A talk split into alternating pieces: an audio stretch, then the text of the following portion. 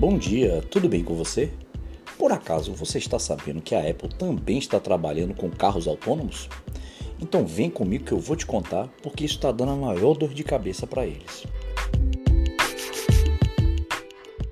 A Apple está enfrentando problemas para ajustar o sistema de navegação dos seus carros elétricos autônomos. Durante um test drive realizado em ruas próximas à sede da empresa, no Vale do Silício, os veículos saíram da pista no meio de cruzamentos e esbarraram no meio-fio. Eu li isso numa reportagem no The Information, onde uma fonte ouvida pela publicação é, afirmou que uma pessoa que estava passando correndo né, quase foi atropelada, inclusive, por um dos carros enquanto atravessava a rua. O veículo não teria reconhecido que o pedestre tinha o direito de passagem naquele momento. Os resultados estão frustrando os planos da Apple de lançar seu programa de carros autônomos, chamado de Projeto Titan. Em agosto passado, a empresa teve até sucesso em outro test drive. A Apple enviou carros autônomos em uma viagem de cerca de 40 milhas, aproximadamente 64 quilômetros, entre a cidade de Bozeman, em Montana, nos Estados Unidos, até a estação de esqui Big Sky, no mesmo estado. Dessa vez, o teste teria sido positivo, porque os protótipos conseguiram fazer a viagem sem precisar da ajuda de mapas tridimensionais normalmente usados por outras empresas que estão desenvolvendo frotas autônomas.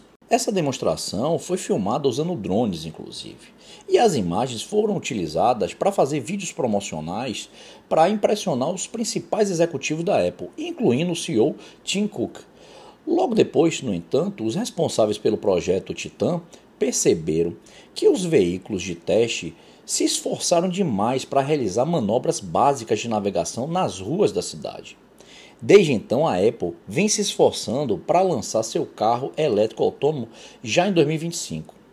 A empresa pretende vender os veículos para o consumidor final, enquanto outras empresas apostam no uso de seus produtos como parte de uma frota de robotáxi, semelhantes aos serviços de carona por aplicativo, mas sem motorista.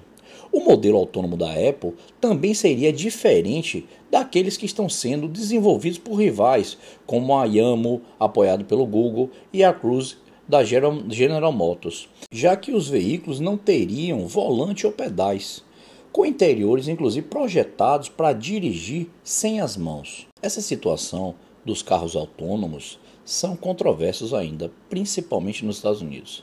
A Tesla, por exemplo, principal fabricante de carros elétricos, que tem veículos que incluem tecnologia semi-autônoma, com piloto automático e reconhecimento de tráfego, está sob investigação do governo federal, depois que motoristas se envolveram em mais de 200 acidentes usando os recursos. Minha opinião é que a pressa é inimiga da perfeição.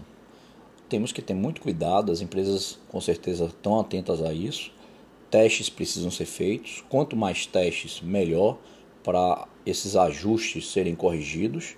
Mas eh, tem que ter muita segurança a partir do momento que esses veículos autônomos forem colocados na rua para os consumidores finais, porque a gente está lidando aí com um risco muito grande para a segurança dos pedestres, das pessoas, inclusive de quem está dentro desses veículos. Vou ficando por aqui hoje. Desejo a você um ótimo dia, bom trabalho e até amanhã, como sempre, aqui no seu programa Conversa com Gabão. Um forte abraço, fui!